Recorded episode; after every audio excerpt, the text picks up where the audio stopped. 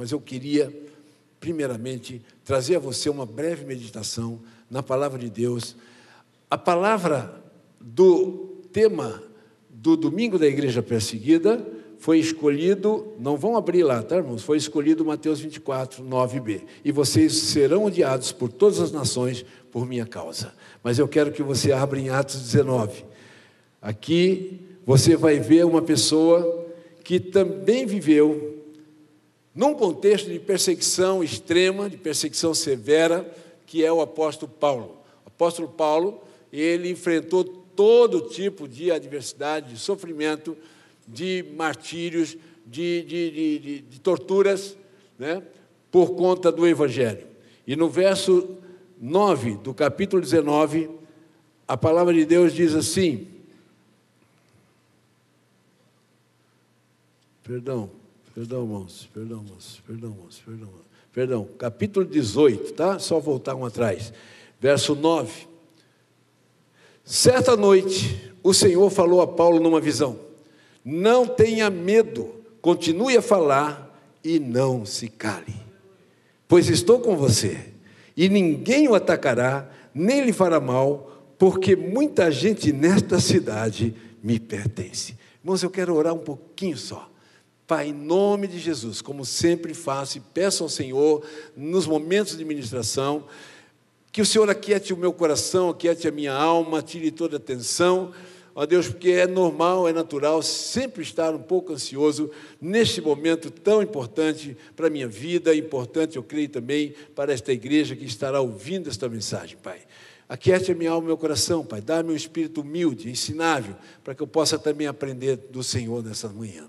E que toda a igreja possa receber no coração tudo aquilo que for apresentado aqui e pregado aqui nessa manhã, em nome de Jesus. Amém. Irmãos queridos, bem breve na administração, Paulo aqui está vivendo num contexto de perseguição, está sofrendo grande oposição ali dos coríntios, e ao que me parece aqui no texto, Paulo teve medo, porque ele recebe numa visão né, o Senhor falando diretamente a ele, né, para que ele não tivesse medo, e não apenas não tivesse medo, mas não se calasse continuasse perseverante, pregando o Evangelho, porque o Senhor tinha muita gente naquela cidade. Paulo não podia desistir, Paulo tinha que continuar pregando, ele tinha que persistir, ele tinha que perseverar.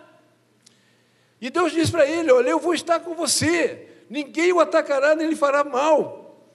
Paulo se pega nessa palavra de tal forma que, se você for lá para Atos 20, no verso 22 a 24, você vai ver que aí Paulo chega num ponto tão importante em que ele é impelido pelo Espírito Santo para ir a Jerusalém. Ele não sabia o que o esperava lá, ele não sabia o que ia acontecer lá, mas de uma coisa ele sabia, porque o Espírito Santo avisava ele que ele ia ter muito sofrimento e prisões pela frente. Paulo foi impelido. Você sabe o que quer dizer impelido?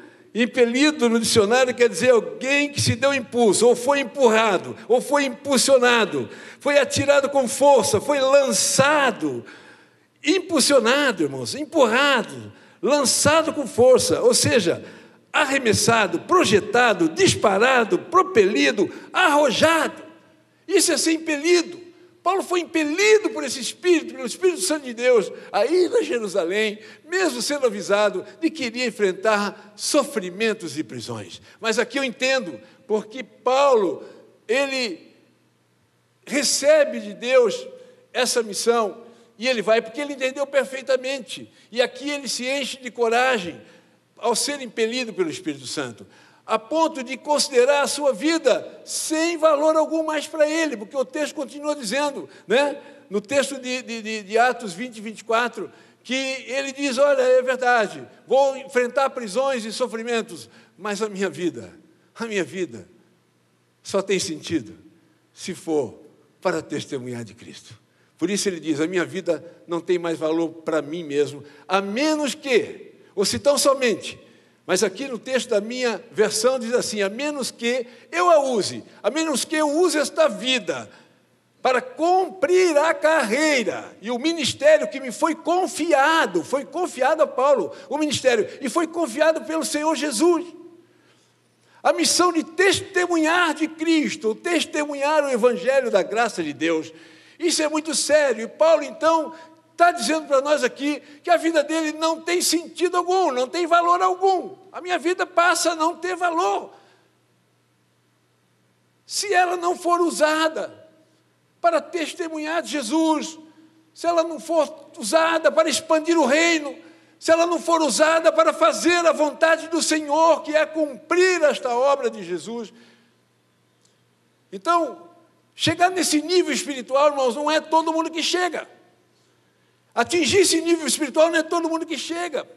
Por isso que a gente precisa, muitas vezes, eu creio, aqui num país onde vivemos em pleno conforto, onde temos tudo, precisamos nos envolver com esses cristãos perseguidos, porque eles atingiram esse nível.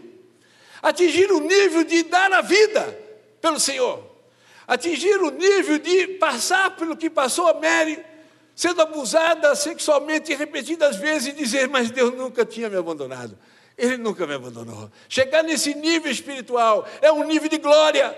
Por isso eu acredito que nós precisamos desses irmãos. A igreja brasileira, como um todo, está deixando passar essa grande oportunidade que Deus está nos dando, ainda nos mantendo em plena liberdade, ainda nos mantendo com condições de viver uma vida livre aqui. Mas esses irmãos que Deus está trazendo até nós, por meio desses ministérios, e principalmente pelo Ministério Portas Abertas, muitos de nós, igreja brasileira, ignoramos esses irmãos, não queremos participar, não queremos receber a revista como está fazendo essa igreja. Não queremos mobilizar a igreja para orar pelos nossos irmãos perseguidos. É triste dizer isso, mas isso é uma realidade hoje nos nossos dias e nós precisamos, irmãos, nos unir, estar unidos. A Portas Abertas tem um objetivo, além de socorrer cristãos perseguidos, tem o objetivo de unir a igreja como um só corpo, como uma só família, como uma só igreja em toda a terra. É o que a Bíblia nos ensina. É o que a Bíblia nos fala. Então eu quero nessa manhã, irmãos, deixar para vocês essa palavra.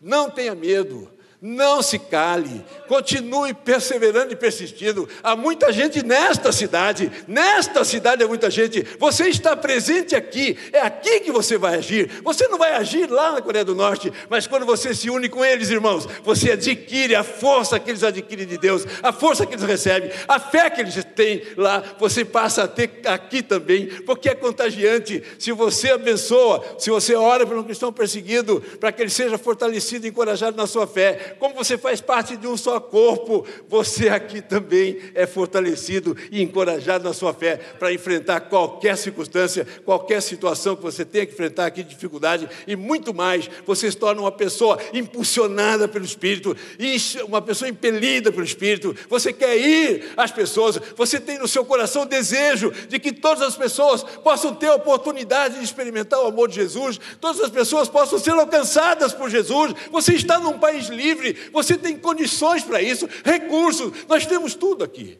Mas nós precisamos desses irmãos. A igreja brasileira está vivendo um tempo, estou generalizando, vivendo um tempo de esfriamento, irmão. Você não percebe, você não está percebendo, mas está em sendo introduzida na nossa igreja o sistema, esse sistema novo, um sistema que vem é, trazer para a gente uma nova maneira de pensar, uma nova maneira de viver os nossos valores, aonde uma tal frase chamada politicamente correto começa a entrar na igreja. Nos Estados Unidos, 65% da igreja evangélica americana já está considerando, ou melhor, já aprovaram, aprovaram mudar João 14,6, onde diz Jesus diz: Eu sou o caminho.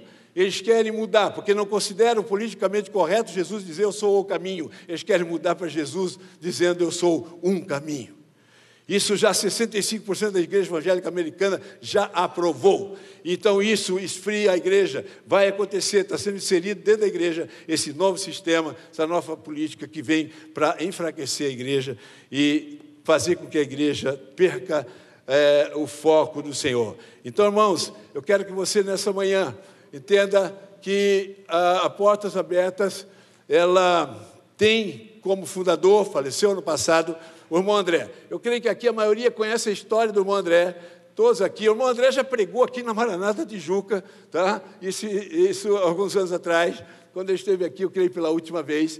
E esse irmão também foi impelido por Deus, impelido pelo Espírito, aí a família da fé. Nós somos a família da fé, irmão. Gálatas 6,10 diz que sempre que tivermos a oportunidade de fazermos o bem, devemos fazer o bem a todos, mas especialmente aos da família da fé. Nós somos o corpo de Cristo, membros do corpo de Cristo, membros da família de Deus, tá? E o irmão André entendeu isso, por isso há 68 anos ele serve, serviu, né, a família da fé sua primeira viagem né, foi lá para a Polônia, em 1955, ele tinha 25 anos de idade. Esse homem viajou mais de, 100, mais de 125 países, viu, pastor?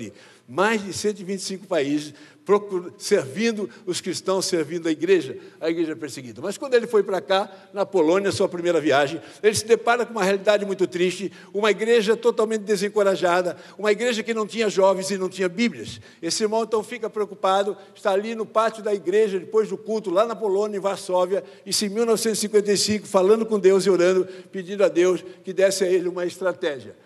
E ele então recebe de Deus a estratégia lá no livro de Apocalipse. Vocês viram a Rebeca colocar o texto ali na tela, na introdução aqui, que está no capítulo 3, verso 2, onde ele leu, lá na Polônia ainda, ele leu ali, quando ele questiona Deus, fala: Deus, mas como é que eu vou trazer Bíblias para cá, né? E como é que eu vou socorrer essa igreja? Deus disse a ele: você tem que socorrer levando as Bíblias, trazendo Bíblias, né? E ele lá diz: como é que eu vou trazer Bíblias para cá, né? Estava lá no pátio da igreja falando. Aí, na, no livro de Apocalipse, no capítulo 3, onde está escrito esteja atento e fortalece esta que resta estava para morrer. Ele entendeu então que deveria trazer Bíblias para lá. E ele volta para sua nação, a Holanda, e ali ele ganha esse fusquinha de presente. Dois anos depois, em 1957, ele retorna para lá para suprir aquela igreja com a palavra do Senhor. No livro Contrabandista de Deus, vocês estão vendo aqui na tela, ele conta essa história, relata tudo isso. Você tem ali também outros livros, que é o livro Contrabandista 1 e 2, tá? É sequência, é continuação do 1. Você vai ter o 2, que é o meu irmão André indo para a América Latina, aqui vindo para a América Latina, também indo para a China, relata aqui a continuação do 1. Depois ele indo para a África, retrata aqui também. Depois o irmão André, ele foca o seu trabalho no Oriente Médio, tem aqui livro Cristãos Secretos povo muçulmano, né, povos muçulmanos aqui no Paquistão, tem um outro lá, Força da Luz, onde ele também fala das suas experiências na faixa de Gaza, Israel e Palestina. Tá? Ele deixou também um livrinho para nós de 60, é, 60 devocionais para a gente poder aqui é, ver como o irmão André enfrentava as suas batalhas espirituais. E ele então tem como título Sem Medo pela Fé, combatendo as batalhas espirituais. E, e você tem então a oportunidade hoje de poder conhecer melhor quem ainda não leu o livro Contrabandista de Deus. Perseguição aumenta após 10 anos de Extremistas fazem ataques em série na Talibã proíbe mulheres nas universidades. Cuba manda fechar igreja com 30 anos Líder de cristão história. morre em prisão domiciliar. Terroristas matam cerca de 40 cristãos e exigem resgate por cadáver na Nigéria. O total de cristãos perseguidos chegou a um número alarmante. Hoje, já são mais de 360 milhões de cristãos perseguidos ao redor do mundo.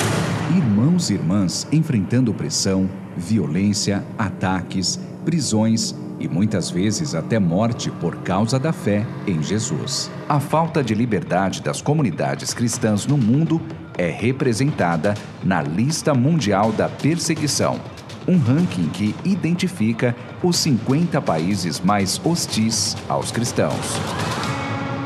Desde 1993, a LMP é a única ferramenta que monitora e analisa a perseguição de forma sistemática e completa. A pesquisa da Portas Abertas leva em consideração os diversos meios que são usados para inibir, discriminar e pressionar os nossos irmãos sejam eles estruturas religiosas, políticas, familiares ou redes criminosas que têm como objetivo abalar a igreja em uma tentativa de eliminar o cristianismo de sua história. Em 2023, a Coreia do Norte volta à primeira posição. É o país mais fechado ao evangelho em todo o mundo. A maior fonte de perseguição é o Estado e suas ideologias rígidas e absolutas, não dando espaço a nenhuma crença diferente. Com a aplicação de novas leis, o número de detenções de cristãos voltou a aumentar e igrejas domésticas foram encerradas. Todos os cristãos norte-coreanos sobrevivem em constante perigo e precisam viver a fé em segredo. A violência contra os cristãos aumentou nos países da África subsaariana, presentes na lista. Somália, Eritreia, Nigéria e agora Sudão fazem parte dos 10 primeiros países no ranking 2023. O aumento do extremismo islâmico tem encontrado terreno fértil na região. Ali, os cristãos são alvos de grupos extremistas como Boko Haram, Al-Shabaab e outros que destroem igrejas e aldeias. O Afeganistão, que virou alvo da imprensa internacional, ocupa a nona posição. Após a turbulenta tomada do governo pelo Talibã, o país virou uma prisão onde os direitos humanos não são respeitados. Os poucos cristãos do país fugiram ou vivem de maneira clandestina, totalmente escondidos. Muitos estão em campos de refugiados e enfrentam fome e medo diariamente. As mulheres e crianças são as mais vulneráveis. Mais perto de casa, além de Colômbia, Cuba e México, mais um país da América Latina entra no ranking a Nicarágua. Represálias políticas contra a igreja, fechamento de estabelecimentos, monitoramento, difamação e prisão de líderes cristãos têm sido muito comuns. O principal objetivo é intimidar os cristãos para silenciá-los. A nação tem sentido o reflexo da repressão do atual governo. É importante destacar que a perseguição também aumentou nos outros países da região. Os desafios da igreja são muitos e continuam crescendo. A hostilidade contra ela não é linear e está em constante mudança. Contudo, uma coisa permanece o poder que existe na unidade e no amor do corpo de Cristo. Esse é o elo perfeito que nos une e nos move para enfrentar o que vier. Sua oração e o seu apoio fortalecem os cristãos perseguidos para brilharem a luz de Cristo nos lugares mais escuros. Combata a perseguição extrema com amor extremo. Una-se hoje à Igreja Perseguida www.portasabertas.org.br barra lista mundial.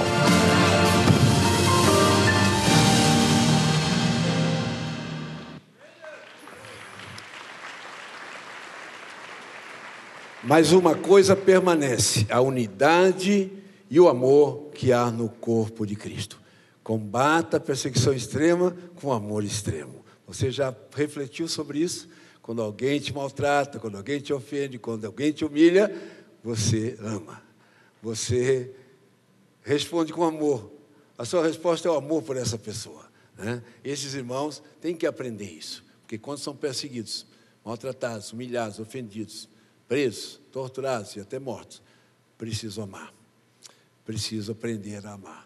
São mais de 360 milhões, como disse a Rebeca aqui, as 50 nações. Vocês viram que aqui, nessas 50 nações, na América Latina, até no passado, nós tínhamos três países. Começou com Cuba, depois Colômbia, depois México e agora entra a Nicarágua. Já temos quatro países, mas não são só esses quatro países. Esses quatro países já fazem parte da perseguição severa, tá, irmãos? Os 11 primeiros primeiros, né, os mais perigosos do mundo é perseguição extrema, e os outros, os restantes, completando 50, é perseguição severa. Mas você tem aqui também mais um mapa, você viu que cresceu aqui o amarelo, a cor amarela, onde aqui na América Latina, para você ter uma noção, nós já temos mais três países, que é Honduras, El Salvador e Venezuela. Então a perseguição vem se estendendo pelo mundo a cada dia. E ela acontece porque ela é consequência da identificação de uma pessoa com Cristo. Tem um livrinho ali chamado Fé, Andar com Jesus é estar em apuro, e o autor ele se fundamenta aqui num texto bíblico que está lá em 2 Timóteo 3,12, onde Paulo diz que todo aquele que desejar viver piedosamente ou piamente, ou uma vida totalmente dedicada a Cristo, devotada a Cristo, sofrerá perseguição. Então, tem fundamento bíblico, tá? Então, a perseguição acontece por isso. Essa mulher aqui em Rajarato é da Nigéria, ela sofre ataques lá na sua vila, a sua vila sofre ataques do grupo extremista islâmico Boko Haram, e eles buscam esperança na palavra de Deus. Mas antes disso, o que, que acontece? Quando essas pessoas chegaram ali, desses grupos jihadistas, para atacar a, atacar a vila da, da Rajaratu, é, eles têm que fugir. Mas o marido não consegue fugir e ele é morto, é assassinado ali por esse grupo e ela tem que fugir. Os filhos fugiram para outro lado e ela, em sentido oposto, correu com o seu bebê de colo ainda. Era uma criança ainda de colo, bebê de colo. Ela amarra essa criança nas costas e foge. Quando ela atravessa um rio indo em direção às matas para se esconder, esse rio com uma certa correnteza e muita lama, e quando ela chega de outro lado, alcança outra margem, ela percebe que a criança não está mais nas suas costas. Ela corre no rio para ver se encontra, mas infelizmente, nunca mais ela encontrou o bebê. E essa mulher tem hoje recebido apoio da Portas Abertas. É, a Portas Abertas reuniu as crianças, porque depois que o exército veio, expulsou aquele grupo de lá, eles puderam retornar à vila. E a Portas Abertas está presente lá na vida delas. Na verdade, não é Portas Abertas que está presente na vida dela, é a igreja do Senhor que está presente na vida dela. E essa irmã, então, hoje pode ter todo o apoio e a esperança que há na palavra de Deus, porque além dos do, do, do, do socorro pós-trauma, todo esse tratamento, eles também são ensinados e confortados, consolados, encorajados pela palavra do Senhor. Aqui, você está vendo contêineres de metal, eu quero falar rapidamente aqui faz parte de uma prisão é, na Eritreia, lá no chifre da Eritreia. A Eritreia já se tornou, está em quarto lugar na lista, um país de extrema perseguição, entre os mais perigosos. Já se tornou um país como uma segunda Coreia do Norte, porque eles estão tendo o mesmo regime da Coreia do Norte, o mesmo regime de governo, que é uma ditadura paranoica. É algo impressionante. Vocês ouviram falar aí na mídia, passou que lá o governo norte-coreano Condenou agora, porque encontraram a Bíblia numa família, a família estava com a Bíblia, eles encontraram a Bíblia, condenaram o bebê de dois anos à prisão perpétua. Então isso é paranoia, isso é loucura, isso não existe. E a Eritreia está também aderindo a esse regime. E eu quero dizer a vocês, a Portas Abertas, ela observa tudo isso. Vocês viram que eu mostrei uma segunda lista, a lista de observação. A Portas Abertas observa no mundo inteiro, já há 68 anos trabalhando nesse campo, nessa área, e ela observa no mundo inteiro aonde a perseguição está chegando, da onde a perseguição está saindo, o nível de perseguição, como está, se está aumentando, diminuindo. Ela acompanha isso dia a dia, tá? E ela está observando também que aqui na nossa no nosso continente, na América Latina, tem dois países que já estão tendendo a ter uma ditadura do tipo paranoica, que é Nicarágua e Venezuela. E nós recebemos recentemente aqui alguém lá da Venezuela, né, irmãos? Aqui na Eritreia, esses contêineres de metal prende, são prisões de pessoas, são presos lá, mantidos em condições subhumanas, e eles ficam presos nesses contêineres de latão escaldantes, de dia um calor que chega a 50 graus e à noite a temperatura cai, desce abaixo de zero. Vive de uma forma sofrida ali, muito sofrida, aonde esses irmãos é, sentem ali muita dor, muito medo, e não é fácil viver encurralado como gado num contêiner de latão desse. Ellen Berrani, ela é o nosso testemunho aqui, falo dela porque ali no stand tem um livro, Canção da Liberdade, onde ela conta o seu testemunho. Tá? Um testemunho lindo, para você conhecer o testemunho dela, adquira o livro, você é uma mulher de fé, algo impressionante. Ela ficou presa 37 meses numa dessas prisões de contêiner na Eritreia, foi muito torturada, mantida nesse contêiner, e ela então, de uma forma sobrenatural, Deus a tira dali e ela é levada para, para a sua casa e da sua casa para a Etiópia, ali do lado, e ali Portas Abertas se encontra, traz ela para a Europa, restaura a vida dela. Hoje ela é um testemunho de Jesus no mundo inteiro, não pode voltar a Eritreia mais, é caçada lá, mas ela vive hoje no, no mundo testemunhando de Cristo e da vida como é dentro da, da Eritreia e mobilizando a igreja para se envolver com estes irmãos e orar por eles. Antes de ir embora, da segunda vez, ela veio duas vezes ao Brasil, pudemos viajar com ela. Na segunda vez, ela escreveu o livro Canção da Liberdade e ela percebeu uma coisa aqui no Brasil: o quanto nós somos livres. O quanto a liberdade aqui, irmãos. Mas como é que a gente usa essa liberdade? Como é que a gente tem valorizado essa liberdade? De que maneira? E, e ela, então, ela que era uma cantora gospel na Eritreia e também pregava o evangelho, ela disse o seguinte: Se eu pude cantar enquanto estava presa, lá naqueles contêineres de metal, numa vida terrível, sofrível, ela diz: imagine o que vocês podem fazer para a glória de Deus estando em liberdade. Isso aí está no livro dela, tá? Ali quem quiser adquirir pode adquirir lá. Você está vendo aqui essas duas estátuas desses dois homens? Eu vou focar nele rapidinho é, o Kim Il-sung, Kim Jong-il, tá? de famílias cristãs, viu a história deles? São famílias cristãs.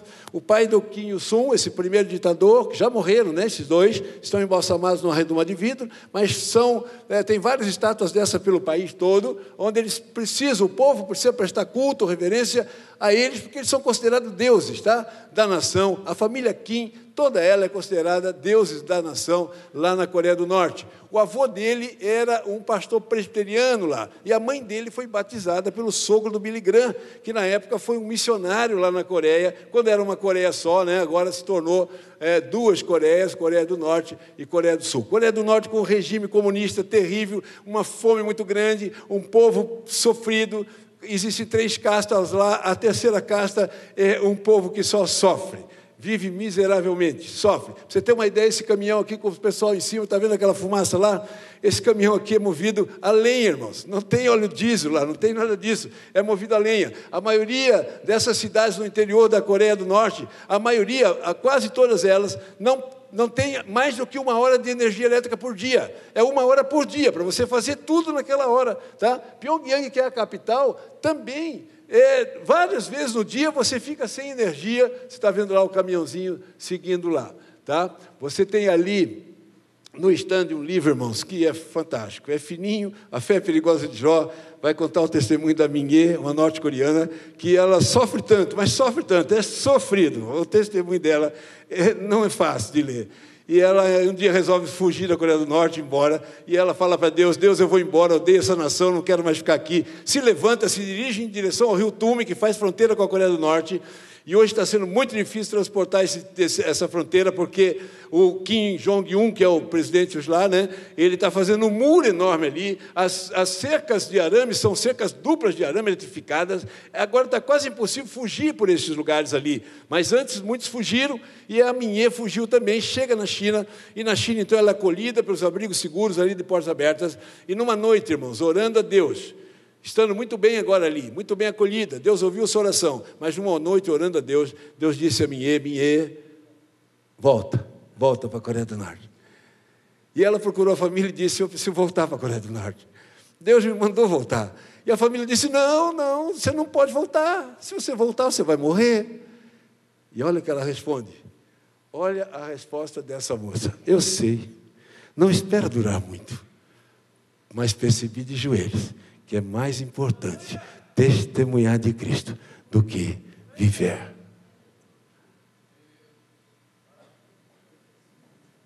O que é mais importante para mim e para você do que viver? Tem alguma coisa mais importante?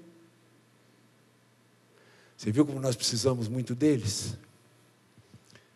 Eu entendi que eu preciso mais deles do que eles de mim, irmãos. Por isso eu me envolvo com eles e oro por eles todos os dias. A única coisa que eles nos pedem é ore por nós. Eles não pedem dinheiro, irmãos. E nem pode, não vai resolver nada. Mas eles sabem que a oração pode resolver. A oração pode fortalecê-los, encoraja, encorajá-los. A oração não é nem para terminar a perseguição, eles não estão preocupados com isso. Eles não têm medo de morrer. Eles têm medo de negar a fé em Jesus. Por isso precisam das orações, das nossas orações, para serem fortalecidos na fé e permanecerem fiéis, e mais, permanecerem testemunhando de Jesus, sem medo, sem se calar. Num contexto de prisão. Na década de 90, a fome atingiu 70% da nação. Esses meninos aqui, você está vendo meninos que moram na rua, e eu tive a oportunidade Agora, mês passado, no mês da celebração dos 45 anos da Portas Abertas no Brasil, Portas Abertas trouxe ao Brasil o Timothy Show, um menino. Menino porque tem 34 anos de idade, hoje. Mas esse menino foge da Coreia do Norte. Ele está aqui, está vendo ele aqui, ó, no meio ali? Estou eu, o William, o William que está pregando hoje lá no Meia. E nós estamos com ele ali, viajamos 12 dias com ele aqui, de manhã, de tarde, de noite, ao lado desse menino, contando as suas experiências, a sua vida. Aprendi muito com ele e a gente tenta trazer um pouquinho daquilo que a gente aprendeu com ele para a igreja brasileira. Ele contou uma coisa, mas que eu quero falar para vocês. Ele contou assim que um dia ele teve com o irmão André. E quando ele teve com o irmão André, o irmão André falou para ele: Timothy, existe uma boa luta. Continue o bom trabalho, porque esse bom trabalho dessa boa causa vem de Deus, Timothy. Timothy, existe uma boa luta. E esse menino, então, ele contou para a gente, ele falou, irmãos, abre o satélite lá, abre o Google satélite, e você vai ver que no mapa, se abrir a Coreia do Norte, o mapa da Coreia do Norte, você vai ver que naquela região do mapa, do satélite, é toda escura. A única região que é escura é, escura é a região da Coreia do Norte. Se você olhar os outros países ao lado, Coreia do Sul, China, Rússia, você vai ver que todos são muito iluminados. Mas cada palavra que o time te falava entrava no meu coração de uma forma tão forte, tão profunda, tão esclarecedora, que eu falava: Meu Deus, o que, que é isso? Ele diz aqui: Olha, a escuridão está na Coreia do Norte, os outros países estão muito iluminados. Mas a luz precisa ir ali, exatamente ali naquela escuridão. A luz precisa ir lá, Pastor Rodrigo. E quem é a luz, Pastor Rodrigo? Quem precisa ir lá, Pastor Rodrigo? A igreja precisa ir lá. A luz do mundo somos nós. E eles são a luz do mundo lá dentro da Coreia do Norte. Os nossos irmãos que estão lá são a esperança lá. E nós precisamos nos unir a esses irmãos para que a gente possa continuar, irmãos, como igreja verdadeira do Senhor, eu quero aqui relatar rapidamente algumas coisas do time que é muito importante para a gente. Se quiser saber mais sobre ele, tem testemunho aí na internet, tá? Mas eu quero falar uma coisa interessante. Ele disse assim: olha, lá na Coreia do Norte, se você compra uma bicicleta, se consegue comprar, você precisa colocar nela um registro do governo. Ela não é sua, não pertence a você. Nada do que você compra, que se você puder comprar, tiver na condição de poder comprar, você não é seu. Não é seu. Não sei se vocês sabem, tem lá uma elite, uma elite que faz parte da primeira casta, que alguns empresários que ficaram ricos, porque no início Kim Il-sung liberou para que alguns empresários, algumas pessoas é, prosperassem. E essas pessoas são é, muito ligadas ao governo, é, e fazem parte da elite, tá? são ali bem nacionalistas, tá? mas são ricos, alguns que são ricos lá, mas todos envolvidos com o, com o contrabando, com, com a, os produtos que chegam ao país de forma ilegal, né, que entram lá de forma ilegal, e eles mexem com esse comércio, e o Kim Jong-un não pode fazer nada, deixa isso acontecer, porque eles têm muito dinheiro e eles precisam, ele precisa ter eles como aliado deles. Né? Mas na Coreia do Norte, você, pessoa normal, não pode ter propriedade privada, esses líderes também não têm, não é deles. Estão ricos, mas aquilo pertence também ao governo, eles podem tirar tudo deles. Você não tem propriedade privada, você não pode viajar sem autorização do governo para nenhuma cidade, você não pode ir daqui para qualquer lugar, aqui para a região dos lagos, ou aqui para a cidade vizinha, para qualquer lugar que você queira ir, você não pode ir, lá você não pode viajar sem autorização. Você não tem escolha do que vestir, irmãos. E além de não ter escolha do que vestir, né, é todo mundo no mesmo padrão. Tá? Você também não pode. É, é, os sapatos são os mesmos, todos os mesmos padrão. Você não pode escolher um outro tipo de sapato que não tem. Você, todos têm que ter mais ou menos o mesmo corte de cabelo tá? Só não podem ter o corte de cabelo do Kim Jong-un, que isso aí pode acontecer para você é, uma prisão ou, ou algum tipo de, de, disciplina. Você não pode usar jeans, porque jeans vem dos Estados Unidos, eles odeiam os americanos. Você não pode escolher a profissão, você não pode escolher o que estudar. Essa é a Coreia do Norte, um país que é uma grande prisão, onde tem essa ditadura paranoica, regime comunista que nem se compara com Cuba, com, com Fidel Castro, com Stalin, com nada disso, e nem com a Nicarágua, é, que hoje está querendo se tornar também da mesma maneira. Só para encerrar aqui, irmão, Timothy, um cristão norte-coreano de 34 anos, hoje vive no Reino Unido. E eu vou dizer uma coisa interessante. Ele, com oito anos de idade, seus pais fugiram da Coreia do Norte, o pai e a mãe, e ele e a sua irmã ficaram lá. Tá? O pai era um professor de história, mas só que ele não concordava com a doutrinação, porque lá há uma doutrinação desde a creche, tá? para que a mentalidade das pessoas seja a mentalidade da família Kim. Então, há essa doutrinação e esse pai do, do, do Timothy não aceitou, então foi muito ameaçado, ficou com medo de morrer, fugiu de lá e largou os filhos lá, tanto ele quanto a irmã. Tá? Interessante que é, o Timothy, então, lá naquele lugar, vai preso, tá? ali nas ruas, vai morar nas ruas com a irmã, depois disso, ele é preso, dorme em vagões, debaixo de pontes, sofre mutilações, ele viu muitas crianças morrer ao seu lado, como vocês viram na foto ali, as pessoas depois vinham recolher no dia seguinte, tá? E até que um dia ele resolve fugir para a China.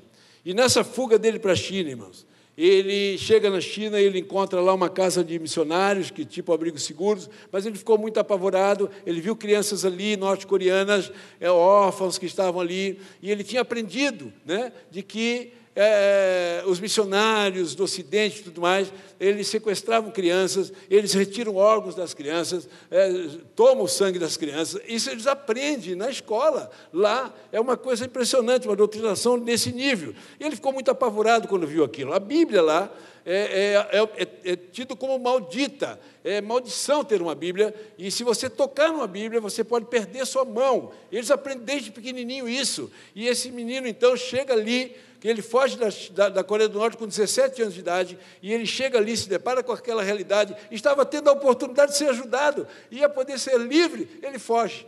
E quando ele foge, ele é pego, é preso, é deportado para a Coreia do Norte. Aí na Coreia do Norte, ele fica preso numa cela com quase 50 pessoas, e ali ele conta uma experiência tremenda que ali não tinha espaço para se deitarem para dormir, então tinham que sentar um nas costas do outro, sentado no chão, encostado nas costas do outro, era a única maneira de se ver um pouco mais confortável para poder dormir, com certo apoio. E ele disse que seis da manhã, num desses dias, ele sente que aquele corpo está muito pesado nas costas dele, ele se vira para falar para a pessoa: olha, alivia um pouco aqui. Essa pessoa então cai, e ele percebe que essa pessoa já estava morta há muito tempo ali encostado nas suas costas. Tá? Mas só que Deus tinha um propósito na vida desse menino. Passado um tempo, ele vai libertado e aí ele é enviado para casa dos seus avós, que ainda moram lá. Mas o Timothy, a sua irmã e os próprios avós eram considerados traidores, porque os pais fugiram.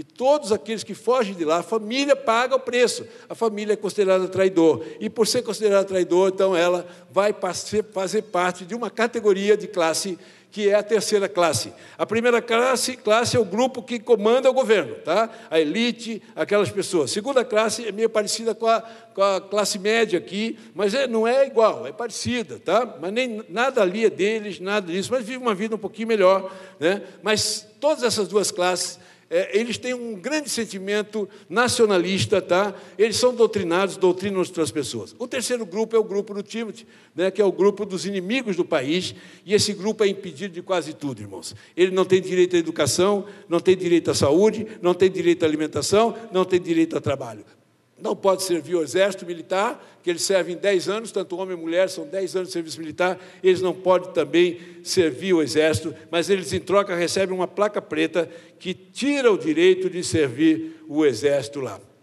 Qualquer norte-coreano, mas que tem parentes na Coreia do Sul, é considerado inimigo do país, tá? Então, o Timothy, ele resolve fugir novamente. Por que resolve fugir novamente? Não tinha futuro lá. Ele fala: se eu ficar aqui, eu nem posso casar, se casar, meus filhos, porque até a terceira geração, por conta dos pais deles terem fugido, eles seriam, é, eles seriam considerados traidores e não tinham direito a nada, pertenceriam à terceira classe. A irmã dele fugiu antes dele, e ele consegue fugir agora com 17 anos de idade, foge para a China, ele ainda estava com 17, foi no mesmo ano que ele consegue fugir, e aí ele foge com mais oito mulheres, e eles chegam lá na China, eles procuram então uma escola, uma escola americana, e eles pedem ajuda. O diretor da escola simplesmente disse a eles: Não posso dar ajuda a vocês, porque aqui não é um centro diplomático, aqui é uma escola pública e não é permitido isso. Eles então, ali, desesperados, foram trazidos pela polícia. A polícia chinesa chegou lá, tirou eles de lá arrastados, mas algo interessante acontece ali. Olha a mão de Deus conduzindo tudo, irmãos.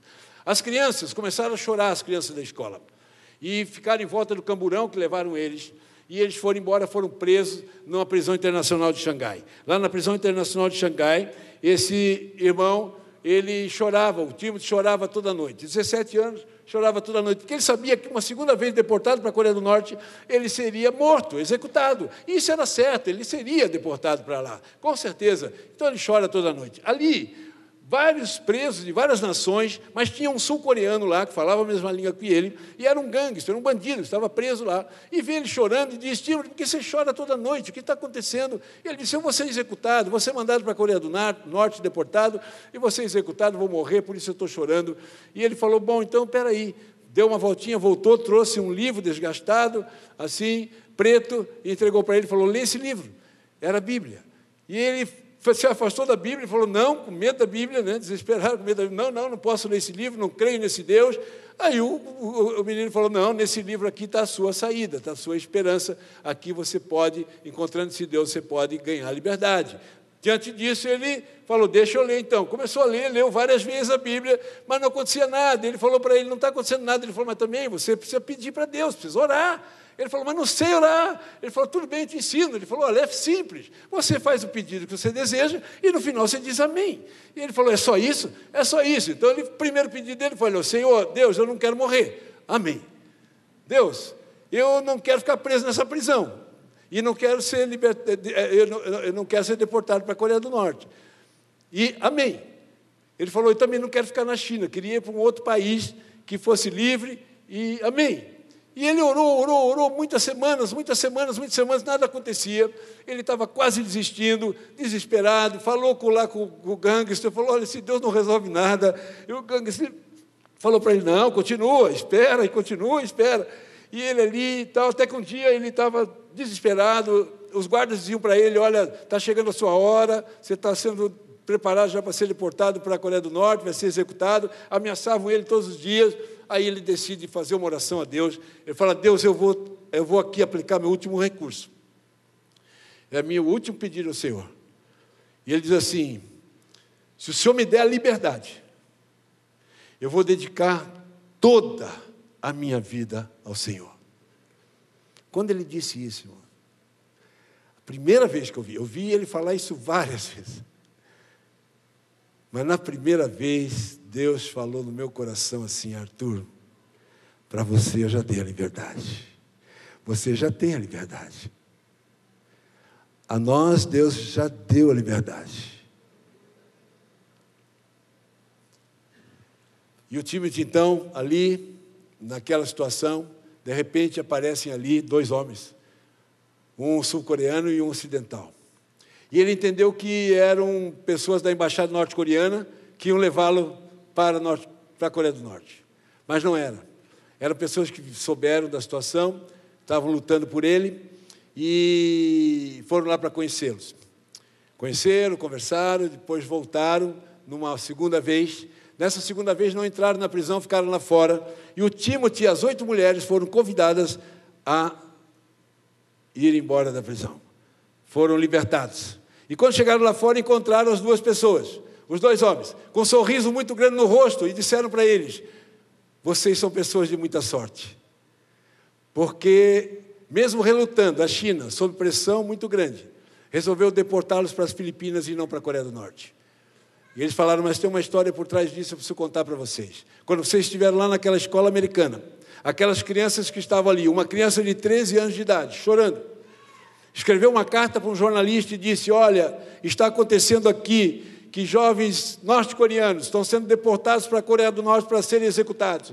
Nós somos crianças, não podemos fazer nada por eles, mas vocês são adultos, vocês podem fazer alguma coisa. Esse homem então acionou os jornais, a mídia toda, Washington Post, CNN, foi acionando essas pessoas, foram pressionando, se formou uma grande campanha de oração pela igreja, se formou uma grande campanha de direitos humanos em favor destas pessoas em 27, em 27 embaixadas lá na China, e essa pressão foi tão grande que a China não teve como e teve que ceder, então deportaram eles para Filipinas. Nas Filipinas foram protegidos e das Filipinas foram enviados para o Reino Unido, aonde eles vivem hoje. Lá no Reino Unido, né, e ele conta que ele com oito anos de idade, perdeu o direito à escola, então ele aprendeu a escrever na terra, com um pauzinho, na areia, que ele aprendeu a escrever o coreano. E lá ele precisava aprender o inglês. E aí ele lá viu que tinha uma igreja do outro lado daquele abrigo que eles estavam ali.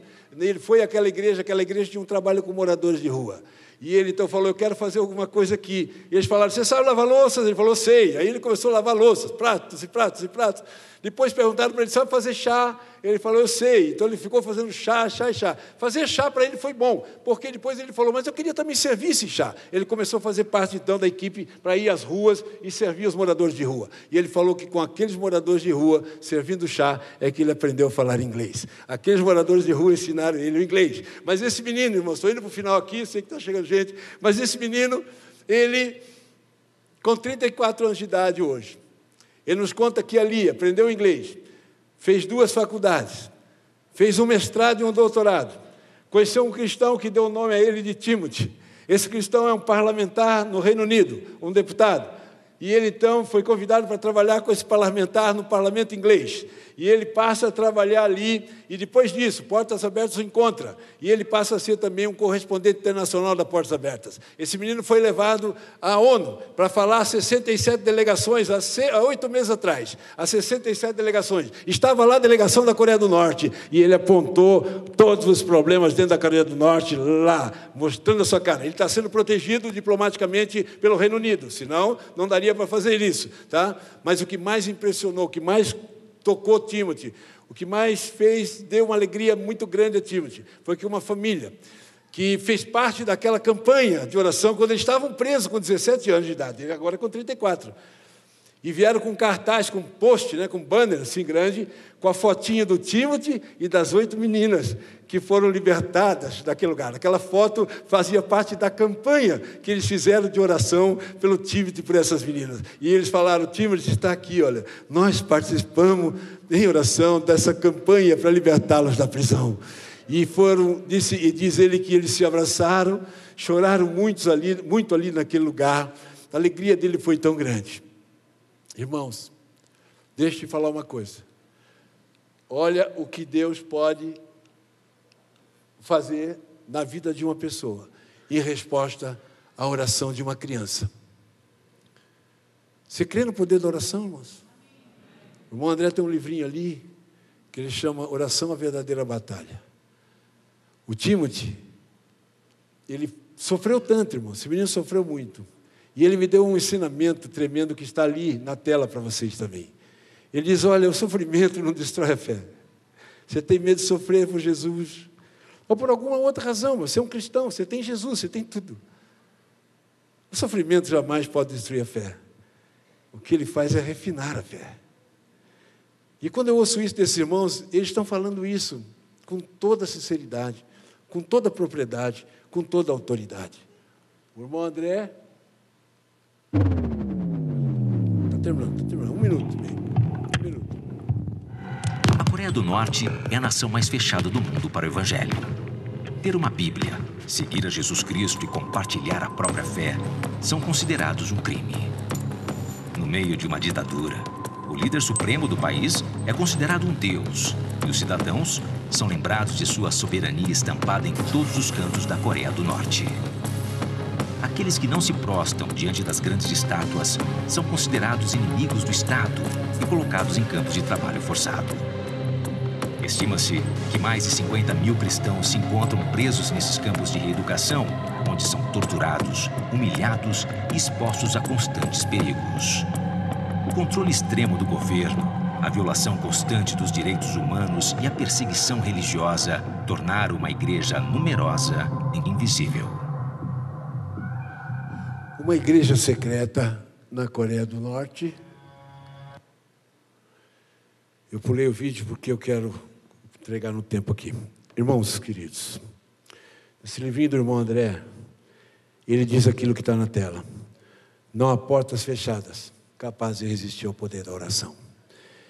E o que a gente pretende nessa manhã é desafiar você, através desse convite, para juntar-se a nós em oração. Aqueles que não recebem a revista ainda, não deixe passar essa oportunidade. Preencha essa ficha. Não tenha medo, não se cale. Você, você será uma voz desses irmãos aqui.